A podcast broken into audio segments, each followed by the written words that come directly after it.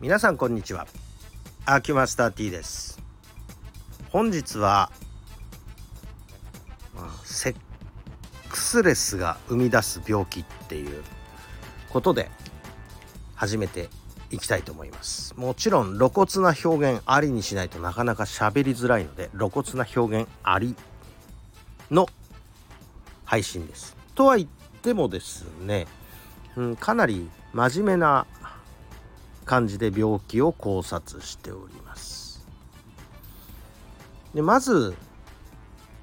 まあ性生活でまあセックスレスになっちゃうと起こる病気ということで一番考えられるのはどう見ても、まあ、腰椎から、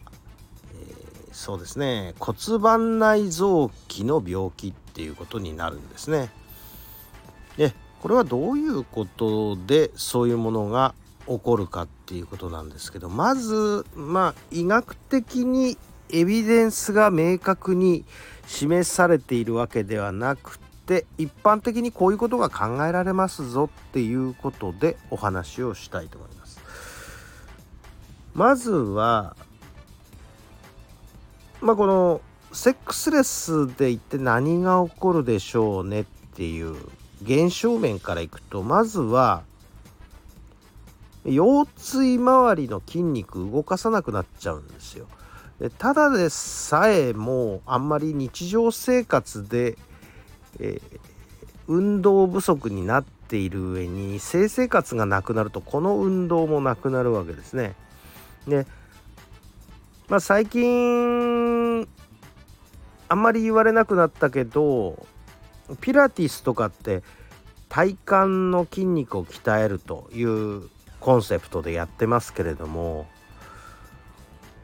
まあ日常生活で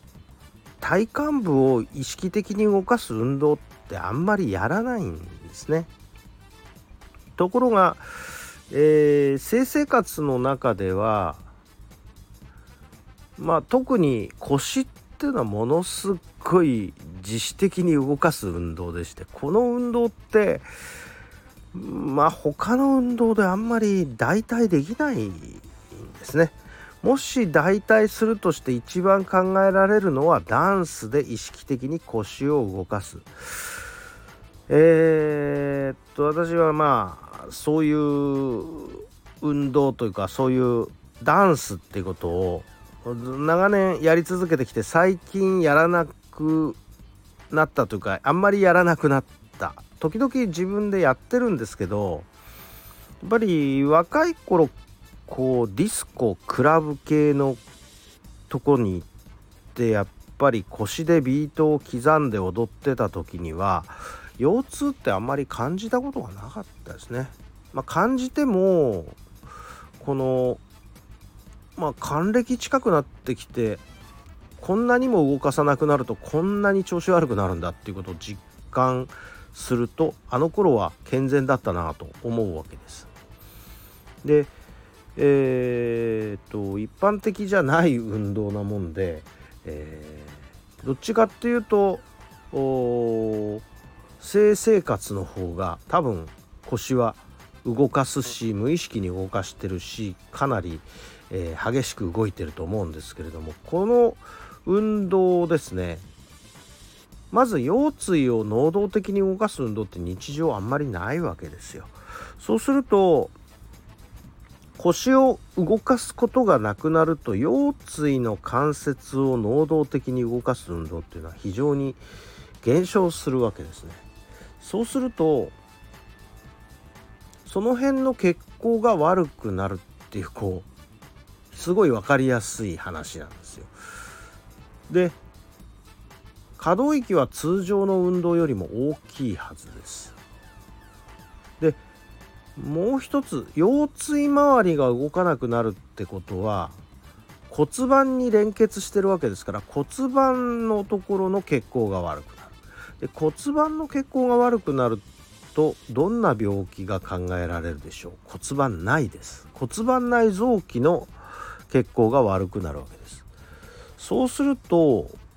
骨盤内臓器でまあ、連想されるのはもちろん膀胱直腸っていうのは消化器官の最終地点として考えられるわけでそうすると例えば、えー、一番考えられるのは、えーと、大腸だと痔の痔とかね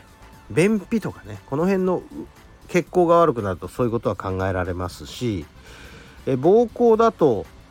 えー、尿道炎膀胱炎あるいは男性だと前立腺肥大。前立腺肥大ひどくなるとねあの前立腺がんとかにもつながっていくんでここのところが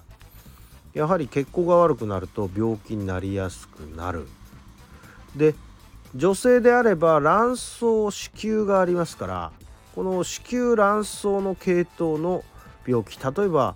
えー、卵巣脳腫だとかですね。あるいは、えー、子宮筋えー、っとごめんなさい。あの子宮のあの病気ですね。まあひどければがんですけど、えー、ひどくなければ子宮筋腫ごめんなさい。さっきちょっと度忘れして言えなかったです。子宮筋腫みたいなものに、まあ、なりやすくはなるでしょう、え、免疫力が落ちるわけですから。まあこういうことですね。あるいは男性だとあとは ED の原因にもなっていくんですかね。血行不良ですから。あれは一時的な血行促進が行われるのが。ね、えー、男性の性器の勃起ということになりますからね。でこういうふうに考えていくとものすごくこうその辺の悩みっていうのは持ってる人多いことは多いんですね。特にこう年齢を重ねるとどんどんどんどんそういう悩みっていうのは増えていくわけですから。当然こうその辺の血行のことを考えるとセックスレスはすごく遠い原因でもないなということがあ考察できるわけです。まあ、こういったことっていうことをあまり意識する機会はないし最近はこういうこと口ごもって言えない雰囲気があるもんですからまあそこのところを考えるとやはり能動的に動かしていった方がいい、まあ、セックスレスはしょうがないにしてもねこれはもう能力の問題にもなってきますので。ただ